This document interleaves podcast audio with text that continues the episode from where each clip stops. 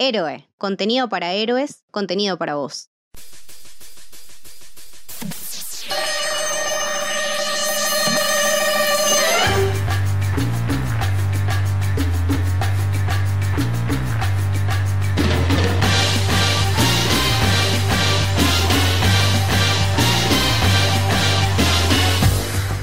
Bienvenidos, bienvenidas al Camino del Héroe. Mi nombre es Lucho Torres Toranzo. En esta ocasión estoy con mi amigo Santi. ¿Cómo andas, loco?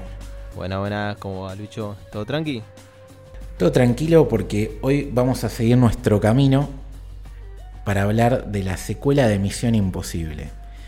Una película que por ahora no tiene subtítulo como es una, una moda muy actual, ¿viste? Tenés Avenger, Pepito Juárez, tenés, no sé, la Liga de la Justicia, Juan Carlos pero acá todavía estamos en los 2000 y simplemente es Misión Imposible 2. Primera pregunta que, te voy a hacer respecto a esta película. Vos, por cuestión de edad, no la viste en el cine, obviamente. No, no, en ese momento no me acuerdo qué estaba haciendo con mi vida, pero no, no alcancé a verla. ¿Vos?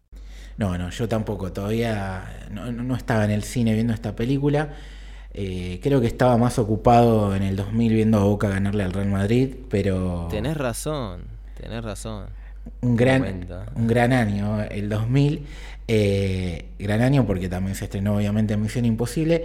Película que podemos decir que es bastardeada y que tiene varios subtítulos de la gente, varias afirmaciones letales como es la peor película de la saga, es una mala película que creo que nosotros en este episodio vamos a tratar de encargarnos de desmentir o aprobar alguna de estas afirmaciones. ¿Estás de acuerdo? Sí, nosotros ya habíamos dicho, no me acuerdo si en el primer episodio habíamos charlado, que eh, nos parecía la más floja. Eso es una realidad, ahora estamos hablando de una saga muy buena, incluso decir que la más floja es eh, Misión Imposible 2 eh, no necesariamente implica que es una película mala, es más, en esto creo que coincidimos. Eh, hacía rato que ambos no veíamos eh, Misión Imposible 2. La volvimos a ver para poder grabar este podcast. Y no fue tanta la, sensación de malestar. Sí tengo un montón para criticarle, eh, pero también tengo cosas como para, para, destacar y creo que va a ser esto, medio un, me, gusta, no me gusta de, esta película que, que claramente le dio la espalda a mucha gente. Sí, para hacerlo me parece que la mejor forma es contextualizar un poco las cosas y la mejor forma de hacerlo es hablar de los cambios que hubo con respecto al equipo detrás de la película, ¿no?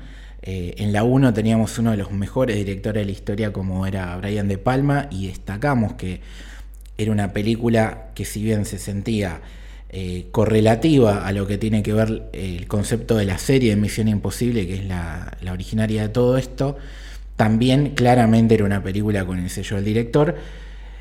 También contamos en ese episodio que Brian De Palma no dirige secuelas, que se lo dijo a Tom Cruise y que hasta el día de la fecha eh, le dio credibilidad a esa frase porque no, no ha hecho secuelas. Entonces tuvimos que buscar un nuevo director y el elegido fue John Woo. E, el originario iba a ser otro director también muy fuerte en los 80 y los 90. ¿Quién iba a ser ese director? Eh, Oliver Stone eh, iba a ser eh, el, que tenía pensado Tom Cruise para Misión Imposible 2, pero bueno, pasó justamente ese problema, o mejor dicho, esa extensión del rodaje de Ojos Bien Cerrados, la última película de Stanley Kubrick, que es un peliculón, creo que en eso vamos a coincidir los dos, se pospuso un año la producción de Misión Imposible 2, Oliver Stone abandonó el proyecto y ahí entró John Woo. Sí, que es lo mismo que también pasó en, la primera película, ¿no? Que había un, primer director pensado, también un, gran director, y se terminó tomando otro camino diferente, muy diferente en este caso, ya lo vamos a ir explayando con John Woo, que venía eh, de destacarse mucho por una película que a mí me encanta, que es eh, Face Off o Contracara. Sí peliculón absoluto que tiene varias cositas que podríamos decir de, relacionados al mundo de Misión Imposible, empezando por esto de cambiarse las caras y las personalidades, ¿no? Intercambiar cuerpos de alguna manera. Y también esta cosa de thriller, detectivesco, giros de guion y demás. Y que venía siendo un, director muy destacado también en, en Hong Kong, con películas súper alabadas como El Asesino o Hardboiler que también van a tener una influencia en algunas cosas que vamos a hablar de por qué eh, Misión Imposible eh, es una película, Misión, perdón, Misión Imposible 2 es una película tan distinta con respecto a toda la saga. Eh, ese fue el, quizás el, cambio más rotundo, pero no es el único que vamos a ver en la película. Y también podemos hablar de que, como pasó en la 1, hay gente muy talentosa detrás de, lo que tiene que ver con toda la parte técnica. Sí. Otra cosa. Algunos repiten, otros no. Exactamente. Eh, creo que son más los que no repiten, pero hay gente importante que, siguió del otro lado de eh, detrás de cámara. Exactamente. Y, una de las cosas que yo voy haciendo ya un spoiler más me molesta de la película tiene que ver con el guion. Y al igual que había pasado en la primera película, hubo muchos tejes y manejes y cambio de manos. En esta ocasión lo que pasó fue que contrataron a, a Ronald Moore y a Brandon Braga, que eran especialistas y una dupla en todo lo que tiene que ver eh, las series de Star Trek, ¿no? Un universo súper archipopular. Ellos hicieron la, historia central de la película y como no funcionó, Tom Cruise levantó el teléfono y llamó a un viejo amigo que es Robert Tone. ¿Quién es este, este señor? Como bien dijo Santi, es uno de los tres guionistas que estuvieron en, en la 1, que es un escritor que ya lo conocía a Tom Cruise, como comentamos en su momento, de Days of Thunder y de Film y que al igual que le pasó en la primera película, él agarró ya teniendo scriptadas las escenas de acción. Es decir, en Misión Imposible 1 y en Misión Imposible 2, la acción fue el parámetro por el cual tenían que contar la historia. Entonces él tuvo que adaptar no solamente la trama principal que había hecho esta dupla, sino ya tenía sentado en bases que tenía que haber una pelea de moto, tenía que pasar, bueno, todo lo que pasa en esta película en materia de acción tenía que estar. Entonces él tenía que con la historia y esas escenas armar un guion. Entonces se nota un poquito eh, algunos errores. ¿Qué es lo que qué es lo que termina siendo prioridad en la película y qué complicado para él eh, querer armar un guion cuando tenés que decir tengo que ir completando en determinados momentos. Es como un rompecabezas. ¿Dónde voy metiendo estas escenas? Meto un datito, así como un paréntesis, un asterisco chiquitito, eh, para los que son del mundo de, Star Wars. Eh, Ronald Moore está notado como uno de los guionistas de Star Wars Underworld, esa, una serie que había pensado George Lucas cuando terminó episodio 5, que era como un grupo, o sea, que, se iba a centrar en el bajo mundo de, de Coruscant, pero que en ese momento no se pudo hacer por la cantidad de guita que se necesitaba, que hoy en día se podía hacer con eh, Volume y mucha gente la comparaba con el estilo y la estética de, de Mandalorian. Así que fue como una persona que incluso estuvo de alguna manera metida en, lo que es el mundo Star Wars, ya que habíamos hablado de que eran ambos, eh, venían de, de las películas de Star Trek. No, y hubiera sido genial uno de los, no tantos, sorpresivamente que, mezclan esos universos Star, ¿no? El Trek y el de. Sí. Y no, bueno, tenemos estos problemas eh, de guion que encima se suman otra cosa más que tiene que ver con la visión del director. John Boo, cuando se reúne con Tom Cruise, le dice que él tiene ganas de hacer una película de romance y acción. Básicamente es la premisa, entonces tenés eso, ¿no? El tono que quiere dar el, director, la historia original escrita por esta dupla, que las escenas de acción ya estaban eh, definidas y tenían que ser el, motor de la película. Entonces Robert Tone hizo lo que pudo. Y vamos a ver que hay, tiene otro problema el tema de la escritura, que te puede gustar más o menos el guion, y pasa más por la producción. Esta es una película de Paramount Pictures que el corte original de John Boo duraba más de tres horas. Entonces Paramount dijo, eh, señores, esto no puede ser, tenemos que atarlo a dos. John Boo medio que no le gustó la idea y terminó siendo Tom Cruise el encargado de definir el montaje definitivo y tratar de hacer lo que, lo que pudo con la historia. Entonces ya vamos a hablar un poco de lo que nos gustó y lo que no nos gustó que tiene que ver mucho con, la trama, pero se justifica de este lado, ¿no? O sea, la historia estaba pensada de otra manera, con todas estas problemáticas, pero la producción y la decisión del estudio eh, empeoró todo el contexto.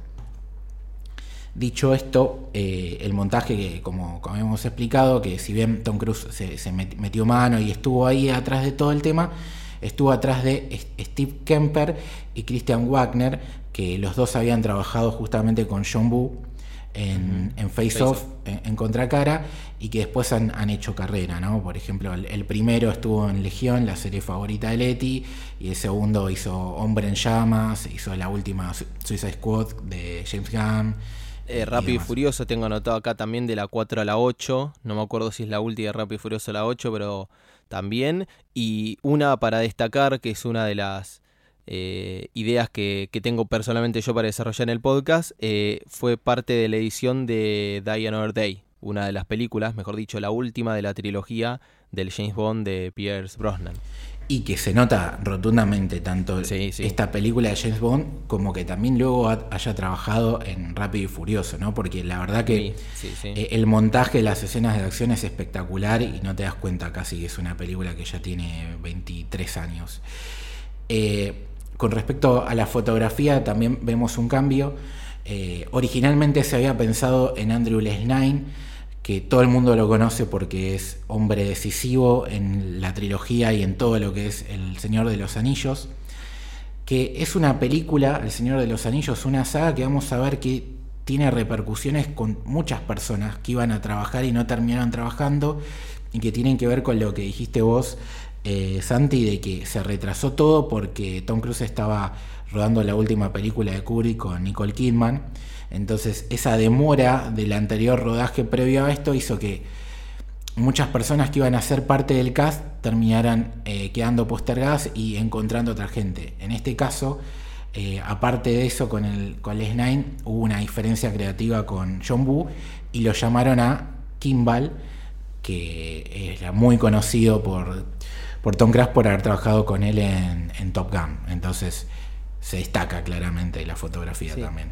Y, esto nos lleva a pensar eh, qué hubiese sido de Misión Imposible si no había retrasos, si no había peleas, eh, porque estamos hablando de un guion eh, totalmente distinto porque podría haber eh, arrancado sin estas escenas de acción impuestas porque no hubiese estado John Woo. Eh, el estilo de rodaje de Oliver Stone es totalmente distinto, o sea, creo que es casi una antítesis de lo que es eh, John Woo. El tono también, ¿no? Por eso hubiese cambiado la dirección de fotografía, qué hubiese sido, ¿no? En, en algún punto, si, si hacemos una sesión que sea What If de películas, Misión Imposible 2, hubiese sido totalmente distinta e incluso Andrés si hubiese sido una de las mejores de la saga o de la favorita de la gente. No. Aunque Oliver Stone también es bastante particular, ¿no? Capaz que, al público general no le terminaba cerrando, pero hubiese sido distinta. No, y aparte quizás eh, al tener otra chapa que no tenía John Boo, esta decisión de Paramount de achicarle el, metraje a la película no le hubiera gustado y lo hubiera Sí, porque Oliver Stone es de los que le gusta darle largo y parejo a, la, a, las películas, así que también si hubiese sido una película de dos horas y media, capaz. Sí, o, más, o, más, hubiera sido de, tres horas. Y, y, como viste, los What eh, pasan un poco por acá. Por ahí hubiera sido una gran película y hubiera sido el final de la saga también, ¿no? Porque eh, las consecuencias de que funcionara o no funcionara la película en algunas cosas afectan a, la tercera, que ya la vamos a analizar, y, y con ella a la identidad de, lo que va a ser la saga definitiva. Pero bueno, eso ya quedará para el episodio de la 3 y que podemos hacer un punto y seguido con respecto a este tema. Lo que nos faltó de la parte técnica es algo para mí muy, muy importante que tiene que ver con la música y de un nombre que te lo voy a dejar a vos porque me parece que lo admirás un poquito. Sí, me, iba a parar, pero iban a escuchar el micrófono moviéndose. Hans Zimmer, por favor, párense de pie. Eh, en un momento iba a, narrar alguna de las películas.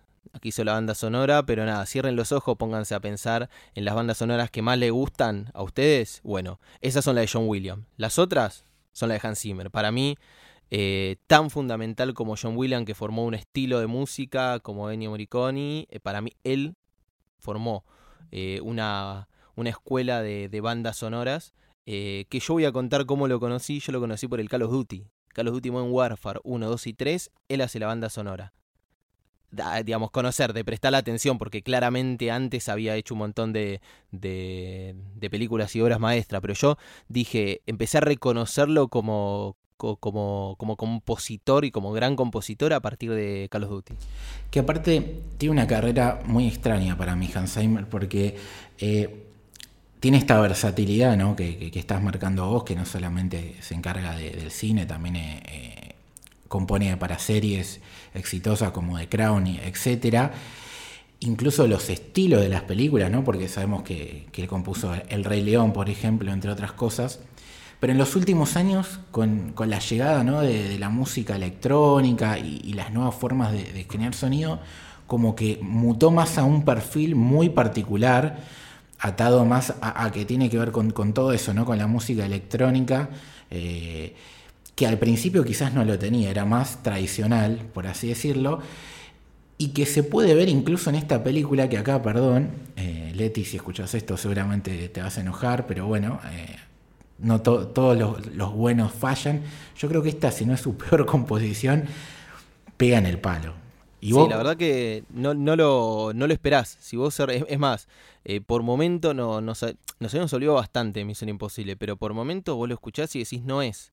Porque claramente yo creo que tiene dos etapas Hans Zimmer. La primera es más tradicional, como bien decís vos, que podemos encontrar eh, Gladiador, podemos encontrar de alguna manera eh, Piratas del, del Caribe. Top Gun Maverick también puede llegar a ser tradicional, puede haber tenido una vuelta ahí, pero también él tenía que respetar un estilo, que era una película que prácticamente está, claro, es, que está calcada del cine de los 80. Eh, y después tenemos todo lo que hizo con Nolan. Claro. Y acá no es porque sea fan de Nolan, pero se nota. O sea, la música de Interstellar, de la trilogía El Caballero de la Noche, Dunkerque, Inception, no son todas iguales, porque son cada una una obra maestra, pero hay un estilo que es, bueno, acá yo me voy a poner muy técnico, pero se le dice muro de sonido, si quieren, paren un poco el podcast, googleen y vuelvan. Em, pero, pero, pero es excelente. Claramente después lo reemplazó, eh, no es casualidad por quién lo reemplazó Nolan, pues lo reemplazó por eh, eh Louis Goranson, que tiene un estilo mucho más electrónico que él. Sí, Entonces, tal cual. Eh, pero, electrónico no necesariamente de que tenga elementos poco no naturales, porque vos escuchás Black Panther y son todos elementos naturales, mucho tambor, mucho viento, pero se nota electrónico. Sí, sí, y que tiene que ver el cambio de, Hans Zimmer con adaptarse a, las nuevas formas de producir música, básicamente, no solamente por facilidades, sino también por recursos económicos. No es lo mismo tener una orquesta en vivo que toque que, tener todas estas accesibilidad que tenemos hoy en día. Y acá quizás estamos viendo eh, un trabajo que para mí es una de las cosas más flojas de la película, que tiene que ver con música que se siente totalmente fuera de lugar, ¿no? Eh, hay una de las escenas principales de la película que está también al inicio, que es esto de Tom Cruise escalando una montaña, que es una cosa impresionante que de vuelta y que lo vamos a repetir a lo largo de todo el episodio es Tom Cruise literalmente saltando de una montaña a otra en la vida real con, un cablecito, como siempre tuvo toda su vida, atado con un solo cable que después se lo borran por CGI. Que se lo borran por CGI y que no se cayó nunca. Y aparte es saltar y quedarse colgado con dos manos para después estar colgado de una mientras tenés un helicóptero con las astas a tres metros de la cabeza de él dando vueltas. Eh, que es espectacular y está filmada de manera increíble. La verdad, mucha creatividad también en los planos de, de, de John Boo. Pero la verdad que la música que suena, boludo, es de un telo barato, ¿entendés? Sí, sí. E, e, era literalmente música de vacaciones. Esa es la música que te ponen en un hotel cuando estás en el Caribe. Y te saca de onda. Es como que yo, sí. yo decía, esto es espectacular. ¿Por qué estoy escuchando esta música de fondo? El estilo de Hans Zimmer era ideal para una escena así. Sí. Era ideal, era, eh, para poner una música de, de tensión con eh, no sé, con, con algo de, viento, un violín, algo, cualquier cosa menos lo que hizo. ¿Tiene algún, es raro. ¿Tiene algún que otro momentito, ¿no? Como la inclusión de alguna música original o, o por ejemplo, la escena en la que están... Eh, el encuentro, ¿no? Que están totalmente rodeados y, él tira la, bomba para romper el muro y que se tira después con el paracaídas. Ahí me parece que está bien, sí ahí está buena la música, pero lamentablemente fue, fue fallida y es una cosa increíble porque vos cuando decís, che, qué música de mierda, de golpe ves que Hans Zimmer, decís, ¿qué pasó acá? Es como... Sí, sí. Es, una persona súper talentosa que, bueno, lamentablemente tú, bueno, pifió. Puede pasarle y le, pasa a los mejores y, en este caso... Por suerte fueron pocos los pifies de, Hans Zimmer. Por, suerte fueron pocos y, bueno, tiene que ver con algo que también tenemos acá apuntado para debatir y que podemos mezclarlo también con todas estas personas que se las presentamos por algo, que es la definición o el subtítulo que le ponemos nosotros, Misión Imposible 2 es la más distinta de la saga. Y acá tenemos distintas formas de, analizar esto. Podemos pararle continuidad a lo que venimos hablando. Una es la banda sonora, ¿no? hablamos de eh, que Hans Zimmer claramente estuvo fallido, pero tiene que ver también con esta mezcla cultural, con que estamos en el año 2000, que el año 2000 no solamente fue el cambio o parte de, lo que sería el cambio de siglo y cambio de milenio, porque acá vamos a empezar la discusión de es en el 99, no en, eh, bla, bla, bla, bla. Eh, y se nota, ¿no? Porque la canción principal de, Misión Imposible está hecha por Limp Bizkit. Y Limp Bizkit es una banda de un género que hoy en día está totalmente olvidado, pero que en esos años era lo más trendy, lo más popular, que es el new metal. Sí. Sí, sí, eh, y, encima es la mejor, para, mí es la mejor canción de Misión Imposible. Eh, si vos me preguntás, voy a preferir mil veces la, la original de, de Lalo Schifrin, pero vos escuchás No Look Around y es una locura, es buenísima y va con el tono, porque la podías poner en cualquiera de las otras películas de Misión Imposible, este temazo, que iba a sonar mal. Y tiene que ver todo, todo con, con la época que estamos viviendo. Cierren los ojos un poco, imagínense qué estaba pasando en los 2000.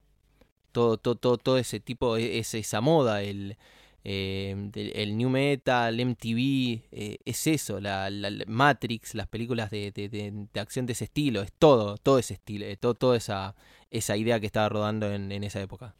Sí, es, claramente cuando vos ves esta película decís, esto era los 2000, ¿no? Y se lo podés presentar a un chico en la actualidad, un pibe o una piba que no tengan ni idea cómo era los 2000, y esto en un montón de cosas retrata eso. Y tiene que ver esto que, que vos lo comentabas. Por ejemplo, a nivel música, acá anotamos que no solamente es Limp Bizkit, sino que está Metallica, que si bien no era New Metal, era una banda que su furor absoluto, siendo una, mítica banda de, la historia, en general de la música, no de un género, eh, fue la primera película en la que aportó una canción, ¿no?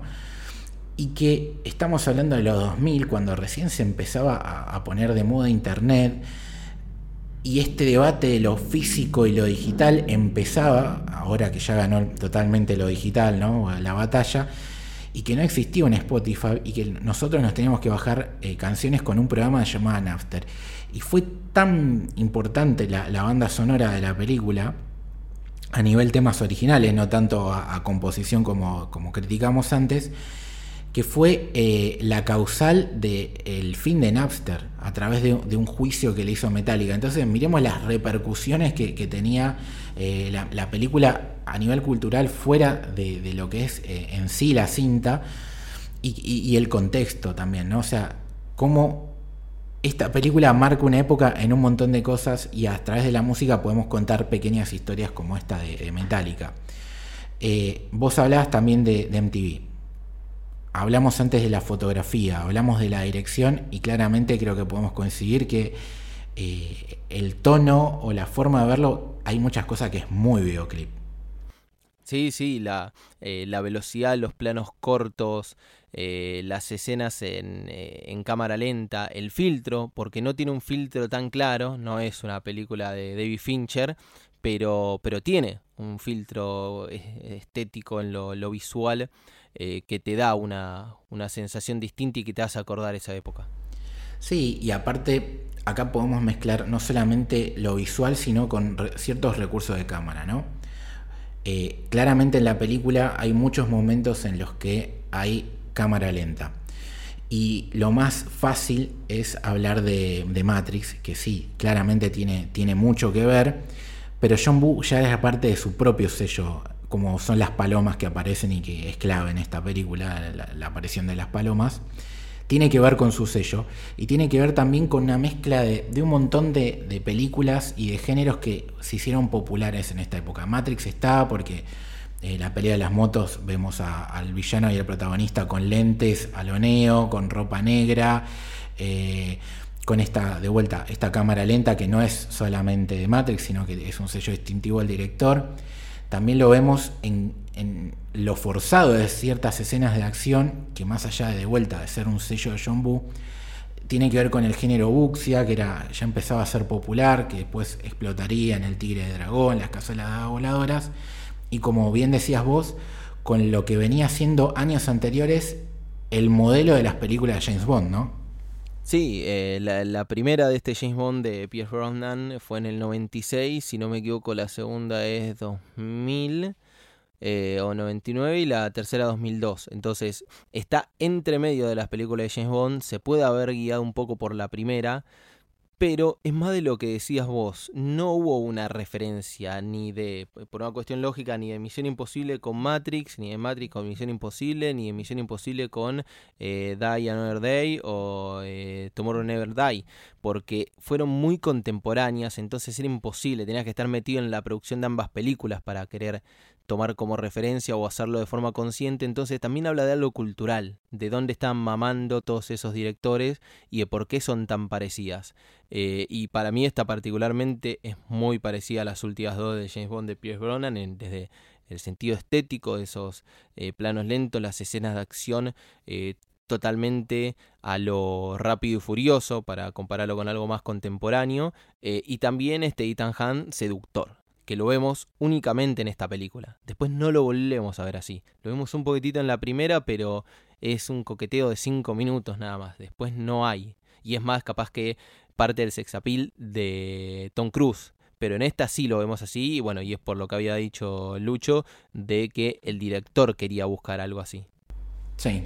Y otra de las influencias notorias tiene que ver con este McGuffin que, que meten en la película, que es el peligro biológico que si bien, si bien John Boo dice que nada, que es eso, que se basó en, la teoría de McGuffin de, Hitchcock para, para, plantear este problema, tiene que ver también con el contexto de la época y con la moda, ¿no? Todo esto que decimos que influencias de, todo, que todo estaba más o menos eh, las tendencias de, cómo hacer cine o, películas blockbuster o que era lo más popular se mezclaban y por eso vos decir, ah, esto le copió a Matrix, pero como eh, son casi hermanas en el tiempo, eh, tiene que ver más con el contexto de las cosas y no tanto como choreo.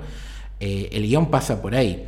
Esto del peligro biológico, por un lado, estaba lo que había sucedido en el mundo con el Anthrax, y por el otro lado tenías videojuegos súper populares, como la saga de Resident Evil, que también iban un poco de lo mismo, ¿no? Esto de lo, biohazard, de, de, las armas biológicas, que lo más loco de todo, si bien acá estamos hablando de los 2000 y cómo se vivía, hoy en día es uno de los miedos y peligros que, más son latentes en, el mundo actual, ¿no? Está esa cosa de qué pasaría si, que bueno, lo vivimos un poco en la pandemia, si un, grupo de X personas agarra un virus y lo esparce, ¿no?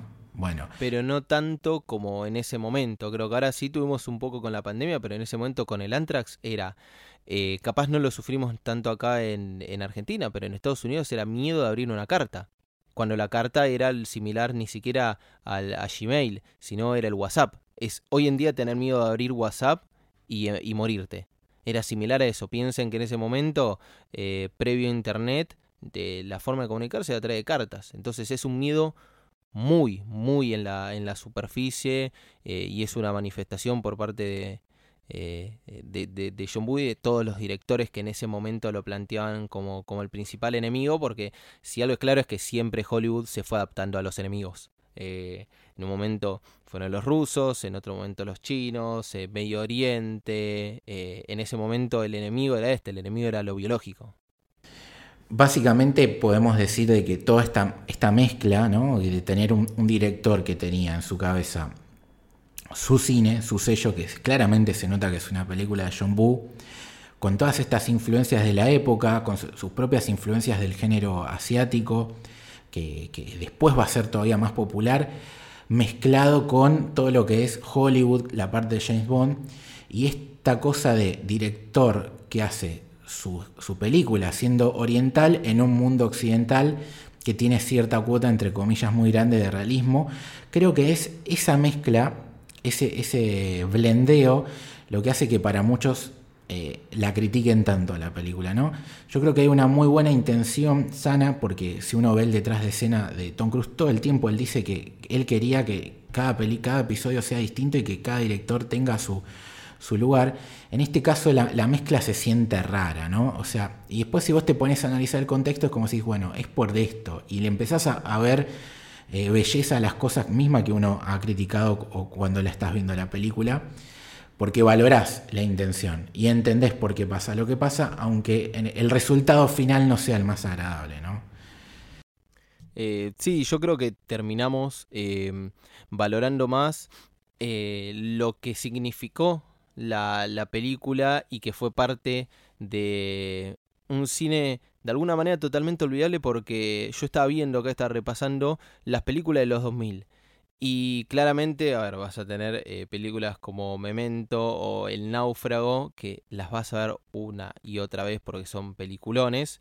Pero también tenés películas como Los Ángeles de Charlie o X-Men o El Sexto Día, que capaz no las volvés a ver, porque es algo como que quedó muy atado a esa época. Eh, muchas capaz no, no maduraron bien, eh, o sí, pero se, que, se quedaron ahí. De ahí de las tres que dije, por ejemplo, yo la única que volvería a ver es X-Men pero porque fue fundamental y fue algo que, arrancó y que renovó el cine de, superhéroes que venía de las Batman de, Tim Burton.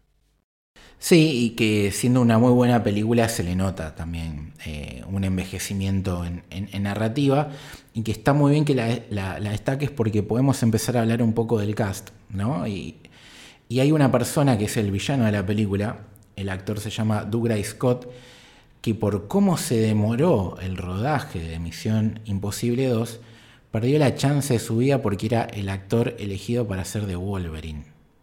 Acá tenemos otro eh, What If, pero este What If es súper positivo porque ya por sí sabemos que Scott no hubiese sido eh, ni un cuarto de lo que logró eh, Hugh Jackman como, como Wolverine. Y la verdad que con el diario del lunes uno cree que no. Es difícil. Uno cree que no. Después por ahí la rompía, pero la verdad que Hugh Jackman eh, es muy grande. Y de vuelta, acá tenemos, ahora vamos a hablar un poco más en detalle del... Vos nombraste también Los Ángeles de Charlie, ¿puede ser? Sí.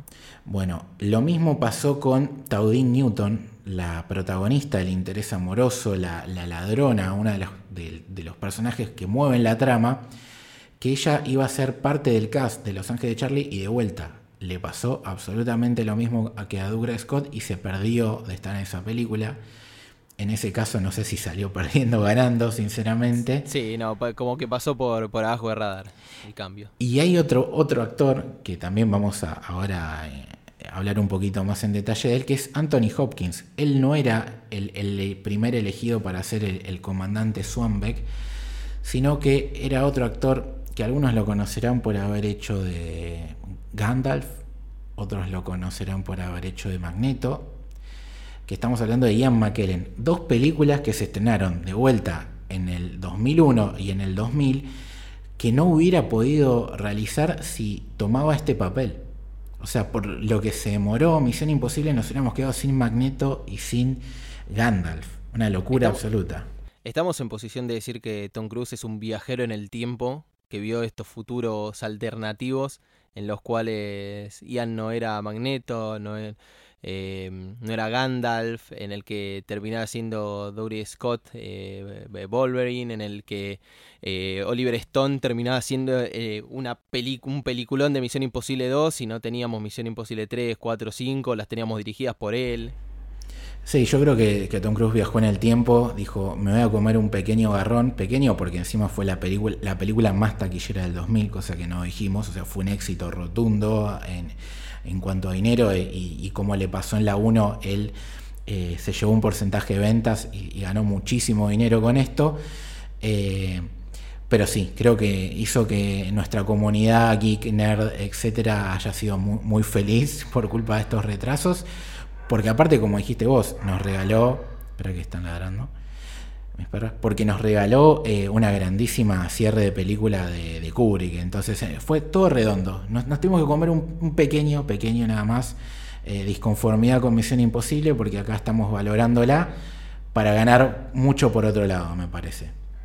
Sí, sí, sin dudas. Y bueno, y después tenemos incluso dentro de, del cast gente que repite, como habíamos dicho, o sea, Tom Cruise le gusta mantener a la gente de confianza cerca y a Ethan Hunt parece que también.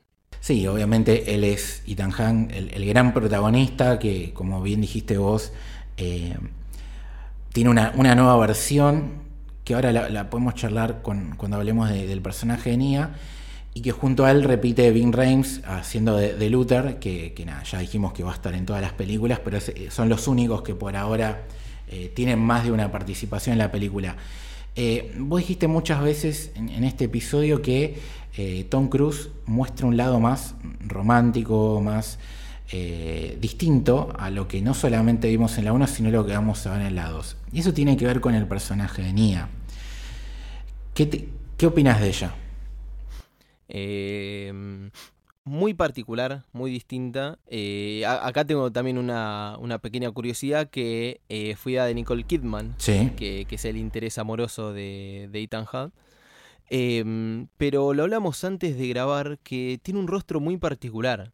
O sea, claramente es una, una piba linda, pero tiene una mezcla de rasgos eh, asiáticos mezclados con, ¿cómo decirlo? Latinos. Em, Sí, pero latinos más de la, el, del norte, norte de, Argentina, de Bolivia, de Perú, ¿entendés? Eso más, eh, no, no sé si decirlo eh, incaico, porque eh, que, hecho es raro decirlo, pero más del imperio inca del sur, podría decirse, o, bueno, esa zona del norte de Argentina, Perú y, y Bolivia, que es rara la cara, tiene una cara rara, que creo yo que está bien casteada porque me gusta el, pues, el lugar que tiene, a pesar de que, como digo, en general la película eh, no en, la trama no me convenció. Creo que ella está bien en el lugar que está, sea mejor o peor actriz.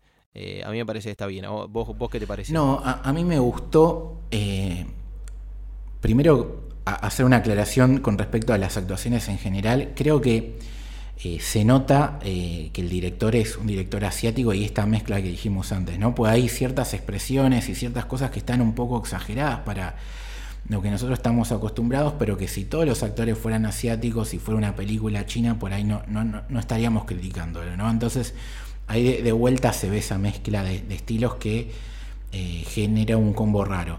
Entonces, no, la voy a criticar porque entiendo el contexto y, tiene que ver con, con un todo. Ahora, el personaje me parece interesante porque creo que es el único que provoca en toda la saga que Ethan Hunt tenga que hacer algo amoral. Sí.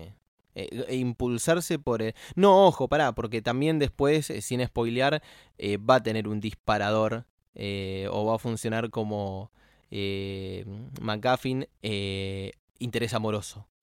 Pero de acá está desde otro perfil, más... Claro, pero... Eh, eh, romance de momento. Sí. No de pareja. Sí, no, pero yo digo, eh, más allá de la parte romántica, algo amoral porque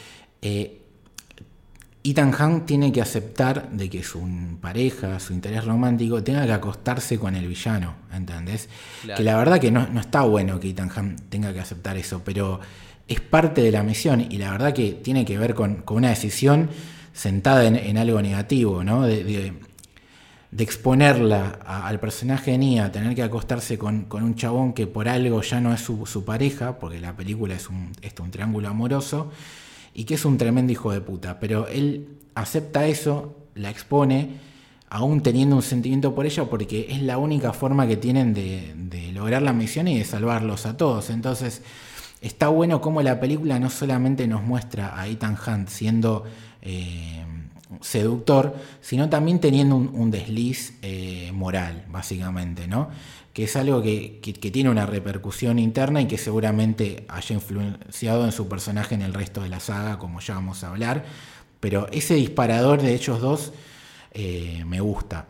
Después hay cosas que pasan en la película en torno al personaje de ella que pueden chocar, ¿no? porque estamos en otra época, porque eh, hemos evolucionado todos, como por ejemplo eh, algunos planos donde se le ve el primer o, muy cerca el, busto de la actriz, ¿no? Cuando están, sí, acostadas. Sí, se nota mucho en el plano en el que están en la bañera, eh, que directamente el punto de interés es el, pecho de, eh, de, ella, o sea, está muy claro. Eh, y también se le escapa un poco la ideología de la época con la forma en que se refiere Anthony Hawking a las mujeres. Sí, que... Cuando le está presentando el plan, eso es bastante eh, machista y, como si no fuese un problema en ese momento. Sí, pero eh, eh, esa frase, qué bueno que la nombraste, yo vi el, detrás de escena de la película y el guionista dice que lo puso a propósito, justamente para generar rechazo en la gente.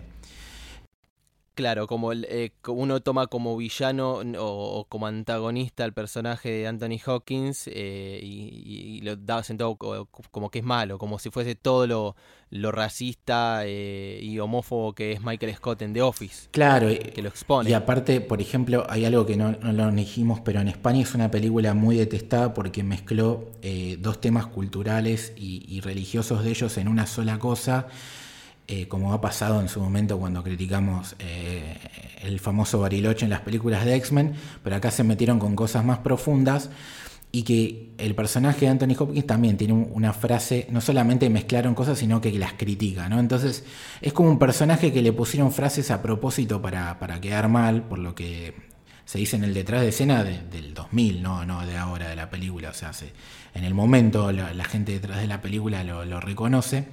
Y también con el personaje de, de Jean Ambrose, ¿no? el, villano Douglas Scott, que realmente es desagradable y que también tiene varios comentarios eh, sexistas eh, con, respecto a Nia que, que hacen que uno le, caiga mal. No sé si provocó, provocó exactamente la misma reacción en los 2000, pero me parece que claramente está buscado que, tenga esos diálogos y ese desprecio eh, para el personaje de Nia a propósito, ¿no? Y que fortalece esto de decir, bueno, Ethan Hunt tuvo que tomar esta decisión chota de permitir que Ania atraviese toda esta situación de mierda para lograr el objetivo final. Entonces, creo que está subrayado los diálogos de estos personajes, tanto el de el director que, lo, que le dice la misión es esta, como el villano eh, siendo tan desagradable para que se note e, e, esa decisión de, mierda que tuvo que tomar Ethan Hunt. Sí, sí. Eh, y también eh, paso a otro, a otro gran eh, actor, eh, Brendan Gleeson. Increíble. muy bien el, personaje. tiene una escena que a mí me encanta porque es muy parecida a la de Misión Imposible 6, si no me equivoco, sí, en la cual Ethan Hunt le hace creer que está enfermo. Que está contagiado con el virus, con quimera. Eh, y en, ese, en, Misión Imposible 6, eh, Repercusión, hay una escena similar en la cual él monta directamente todo un hospital. Pero, pero me parece que eso está muy piola porque habla mucho de algo que se va a repetir en la saga, que es el engaño. O sea, eh, la fuerza de Misión Imposible funciona a través del engaño, y no solo el engaño con máscaras. Es la principal herramienta, y acá como ya habíamos avisado nosotros en el episodio anterior, se usa todavía más mejor tecnología, ya pasan a la modificación de voz con el chip eh, y bueno, esta escena que involucra a este líder farmacéutico eh, también mete un tema político, porque cómo se benefician las farmacéuticas, eh, que tanto se habló con el tema del, del COVID. Me, parece que, es una buena escena y un actor que recordamos por un montón de, de películas, pero principalmente por una que, es más para el, para el corazón. Sí, de la saga Harry Potter siendo Alastor. De Ojo Loco Moody, claro. Tal cual. Y que para la actualidad pura es un actor nominado para por Banshees of Irishim. Así que nada, estamos hablando de, un chabón grosísimo que se nota aparte, porque no sale tanto, pero te crees absolutamente todo lo, que hace él. Lo mismo Anthony Hopkins, sale dos minutos y, y de hecho, como comentamos en la 1, que Emilio Esteves no está acreditado, acá mismo, lo mismo pasa con él, cosa que, no parece. cosa que ya parece una cábala también, ¿no? Meter un actor famoso un ratito y que haga un cameíto y, ni siquiera eh, acreditarlo. Y, su rol de comandante desagradable, la verdad que es creíble. Y, vuelve a reemplazar a. Ya directamente no es cambio de equipo, sino que cambian al líder de la fuerza de misión imposible. Sí, tal cual. ya vamos a ver que va, se, se va a volver muy común eh, en toda la saga. Sí, y que como comentamos, el de la 1 parece que va a volver en, en la 7, así que vamos a ver. No sabemos si en ese rol, pero va a volver. Sí, así que vamos a ver qué, qué otra sorpresa, porque eso es lo bueno, ¿no? También, ¿no? La- eh, el futuro, lo acabas de decir vos, ¿no? Una escena de acá de la 2 eh, tiene un guiño en la 6, entonces eso está bueno como la propia saga eh, re- revalida su- sus propios elementos para, para ir mejorando y, crear universo.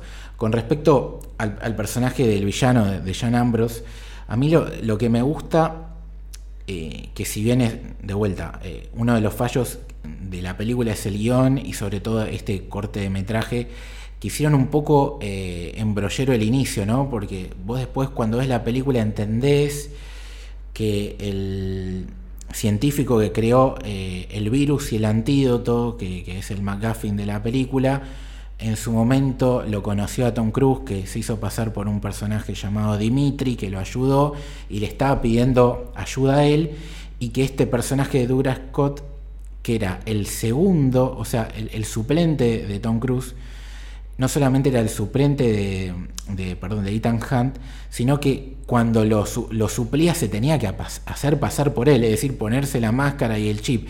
Entonces era como la sombra, aprovecha esta situación para tratar de sacar un beneficio. Entonces lo interesante del villano, que lamentablemente por culpa de estos recortes no queda tan claro esto, es como un elemento de, de- de la fuerza de misión imposible, ¿no? Esta cosa de el suplente, la sombra, el tipo que cumple misiones sin siquiera tener su propia cara y teniendo que hacerse pasar por otro que lo detesta encima porque el personaje lo deja claro diciéndole odiaba poner tus caras de pelotudo cada cinco minutos. eh, se termina eh, haciendo un villano, ¿no? Como por culpa de, O sea, el problema real de toda la película es la falla del sistema de Misión Imposible, básicamente. O sea, e- ellos crearon este monstruo. Le quitaron la personalidad a un tipo que cuando vio una oportunidad dijo a la mierda, esta es la mía para, para por fin ser protagonista de algo. De acá saco dos cosas otra vez que se repiten en la saga de Misión Imposible. La primera es eh, una escena también similar en el principio de Misión Imposible 4, en la cual eh, Ethan Hunt se vuelve a hacer pasar por un ruso, en este caso como en una especie de, eh, de gulag. Y también esto de que alguien perteneciente a la Fuerza de Misión Imposible se corrompa. También eso es muy común. O sea, lo de Ambrose se repite a lo largo de toda la saga. Entonces veamos cómo de alguna manera es estructural, pero no es más que una reminiscencia. No es un autoplagio, son reminiscencias, son parte de- del estilo, de la misma manera que, eh, em, que no sé, que la, la banda sonora eh, eh, o los efectos especiales en la saga de, em, como es del Señor de los Anillos o los bichos en Star Wars o, o las persecuciones y las escenas de acción totalmente increíbles de Rápido y Furioso son como líneas que va manteniendo toda la saga de Sí, son, de identitarias, básicamente. Son parte de la esencia de, de- de este universo que crearon. Pero, Pero viste que uno no lo toma como un autoplagio, lo toma realmente como parte de su esencia. Digamos, sí, sacándose, sacándonos la camiseta de fan. No, no, sí, tal cual. Y aparte en este caso puntual es como que es una crítica también a, la propia fuerza, ¿no? Porque digamos, es por culpa de ellos y es algo que se va a repetir.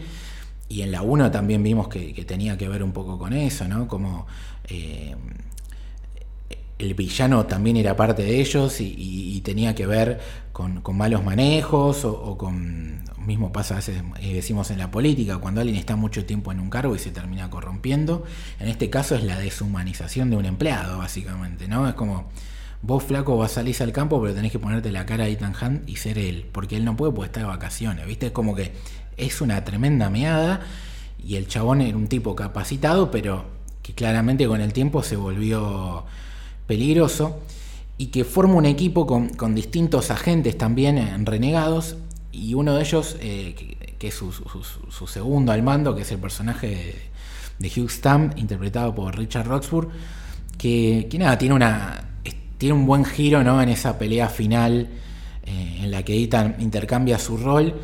Eh, tiene esa tensa escena ¿no? en la que le cortan parte de- del dedo, le cortan una falange. Sí, eso, es, es- esa escena es fea. Eh, que también vos decís, bueno, es una escena fea, incómoda, pero la utilizás para darle sentido a una escena del final. Y acá sin spoilear, y vos te debes acordar, eh, hay una escena similar en Misión Imposible 3, que después hablaremos. Que después hablaremos. Y hay algo más, o sea, que no sé si vos lo interpretaste así. Estamos hablando de una película de, como bien definió John Boo, romance y acción. Y es una película donde hay un triángulo entre eh, Ethan Hunt, Nia y Ambrose. Pero yo creo que el personaje de Hugh tiene un cierto interés por Ambrose. Me yo noté como una tensión de su lado, ¿no? Porque ese recelo por el personaje de Nia, uno lo puede atar por un lado a que, bueno, están haciendo un plan súper complicado y que el chabón se da cuenta a los hilos, ¿no? Como diciendo, justo ahora aparece la mina esta de vuelta. Pero yo lo, sentí un poco más eh, profundo, el interés. Y es como valiente, ¿no? Ver en una película así, sobre todo en los 2000, si bien no es eh, conciso, que muestren un personaje que tenga alguna tendencia de boy lover, por decirlo de alguna manera. Claro, yo no sé si, si lo podemos ver directamente como una como un amor eh, em, o como un interés romántico que tiene el personaje de Hugh Stam con Zen Ambrose, eh, pero incluso se puede considerar como ese, esos celos de, amigos. De decir tipo, che, eso es un pollera que salís otra vez con esta. Ese estilo, o sea, se puede interpretar creo que de las dos maneras, pero también eh, a favor de acá del guion, es sutil. No, no, no, no, es exagerado, no es que no te das cuenta, porque está bastante a la luz, eh, pero es sutil y eso es lo que me gusta. Y es orgánico, ¿no? Aparte, es como que si, si es un interés romántico o, un celo de amigo o simplemente sea eh, un chabón que, nada, que está cagado porque el plan le salga mal, cualquiera de las posibles opciones es creíble porque el guion y, o las actuaciones están de una manera que, te lo crees, no está nada forzado. Y el último personaje que podemos nombrar, porque la verdad que es totalmente menor, que es el, otro miembro del equipo de Ethan, que es el de Billy Bear, que básicamente es el encargado de manejar el helicóptero y poco más, básicamente, ¿no? Sí, eh, o sea, tiene algo así como más... Cómico. Eh, cómico, claro, un alivio cómico que después lo veremos en otro actor en, las películas siguientes. Eh, y acá hay uno a destacar que yo lo vi en, el perfil de IMDB, que aparece muy poco, es otro de los secuaces de Ambrose, que es Dominic Purcell. Sí. Que lo conocen únicamente por Prison Break. Sí, la verdad que tiene un papel menor, pero un actor que... Totalmente cambiado porque con pelo, mucho más joven, pero bueno, es para los que le gusta Prison Break es como algo, eh, un detalle lindo, ver, verlo más de joven y en otro papel, porque no hizo más que eso. No, no, es, es un cameíto y acá, bueno, que no lo nombré, este Billy Bear, el, el, encargado de pilotear, es interpretado por John Paulson, que es un chabón que es más conocido por su rol de director que de televisión que, de actor. Eh, para cerrar, podríamos destacar algunas escenas clave de la película. No sé qué, o sea, ya dijimos que eh, las escenas de acción por ahí te chocan un poco porque son más espectaculares, menos eh, creíbles. Eh, con respecto a la saga, ¿no? incluso creo que, no es tanto de. no son tus preferidas, pero no podemos negar que están espectacularmente rodadas y que a 22 años después es hasta difícil verle los hilos del CGI. Sí, es, eso creo que termina siendo el punto más fuerte. Eh, de alguna manera es el talón de Aquiles de la película porque, como decíamos, mezcla dos mundos que capaz no combinaban tan bien y obviamente lo, al ser una película estadounidense lo que termina destacando es eh, e, esta escena de acción rodada con un estilo tan, eh, tan oriental. A mí no me gustó la, la, la, batalla final entre Ethan y Ambrose, no me cerró. sí me ¿La parte de las motos o el combate? combate? En total. La parte de las motos se me hizo una persecución que Misión Imposible tuvo miles de persecuciones y todas fueron por lejos mejor que esta. No, no me cerraba porque era más, viste, esas persecuciones que el fin es únicamente correr, en lo cual siguen, siguen, se disparan, siguen, siguen, siguen, se disparan. No hay algo, algo particular, es casi como un checkpoint. Vas eliminando enemigos hasta que quedan ellos dos. No me gustó eso. La escena final tampoco. Eh, sí es linda capaz la, el, momento en el que él ve la pistola y la hace saltar así, salta él en el aire, eso es como muy... Eh, eh, con toda la espectacularidad posible, pero me parece, me parece como de lo más destacado esa escena final. Tengo una escena favorita que claramente no es esa. ¿Cuál es tu escena favorita? Para mí la escena en el laboratorio es una locura. De, desde lo más misión imposible que hay, que es Itanjan entrando en un techo, que si nosotros ya pensamos que eh, Tom Cruise sea el que hace sus propias escenas de riesgo como algo súper cotidiano, común y repetitivo, que Ethan Hunt entre a través de un techo es igual. Eh, no deja de, de disgustarme. Me gusta mucho lo de la, la tensión con las aspas que se van girando, que salen un poco, que terminan siendo, como decíamos, algo capaz, casi de máquina, metido específicamente para, porque digamos, cuántos edificios tienen eso en el techo. Eh, pero principalmente lo que más me gustó es la escena de, del tiroteo y también coincide con que es, como ya habíamos hablado, el único momento en el que está bien usada la banda sonora. Muy bien usada, porque tiene un estilo muy eh, de gladiador, con ese coro, eh, esa música tan que, que transmite paz y que a la vez no hay paz porque es el momento más crítico porque es en el momento en el que el personaje de Nia se eh, inyecta el virus. Sí, eh, toda esa escena me parece increíble. O sea, la primera parte claramente es como un guiño a, la 1. Eh, después vemos un tiroteo más westeriano, por así decirlo, que también es parte de, las influencias de John Woo, de, de, cosas que ama. Y lo que yo quiero decir en general de las escenas de acción es que todo lo que ustedes ven, casi todo son efectos prácticos y casi todo, el 95%, lo hizo eh, el propio Tom Cruise. Desde, por ejemplo, en la escena final, que él le dijo que quería hacer algo tipo Bruce Lee, entonces vemos patadas voladoras, eh, golpes de karate, vemos como un cuchillo está a centímetros de clavarse en el ojo de él, todo eso lo hizo él. De hecho, la, escena del cuchillo, eh, John Boo no la quería hacer, Tom Cruise insistió, insistió, John Boo le dijo, bueno, pero hacemos con la cámara que parezca que tiene el ojo, pero en realidad va al costado. él dijo, no, no, que vaya al medio del ojo y terminaron haciendo un sistema en el cual el cuchillo se clavaba, pero se frenaba, tenía un tope, ¿no? Pero la violencia del golpe estaba y literalmente si Tom Cruise se movía, estornudaba o le pasaba algo, se le clavaba en el ojo. O sea, o la máquina fallaba, porque imagínate que fallan los humanos, una máquina que, que, que, le erra un centímetro y chavo ojo de Tom Cruise. O, por ejemplo, la escena de las motos, ¿no? Que saltan volando, eso lo hizo Tom Cruise, hicieron un sistema de, como una pista de, de, bajo la, arena o la tierra, de que vayan las motos y que con unos cables salten y a la vez cables deteniendo el, el salto, ¿no? Pues si no el choque entre los dos actores iba a ser violento, medido especialmente para que pareciera como que se chocan, pero que no se chocan. Eso lo hizo Tom Cruise. Ahí explicaba a John Boo que querían hacer como, como estas típicas peleas medievales en las que chocan dos caballos. Bueno, era la idea era representar un poco eso. O, por ejemplo, nada, la, escena que él se tira la, hizo en, el cable la hizo él, la, escena que se tira como el paracaídas también, obviamente la filmaron en dos tomas distintas para, y las unieron. Eh, la persecución de, la moto muchas veces maneja él y la parte en la que él se queda, viste, eh, con el cuerpo de costado de la moto, esa le hicieron la moto sobre un riel eh, detrás de una camioneta que a 80 kilómetros por hora, él obviamente atado con un cable de seguridad para caerse, pero literalmente el chabón está saltando de la moto a 80 kilómetros por hora y haciendo equilibrio para para que la moto no se le vaya para un costado. O sea, eso lo hace de verdad el tipo. Eh, totalmente enfermo.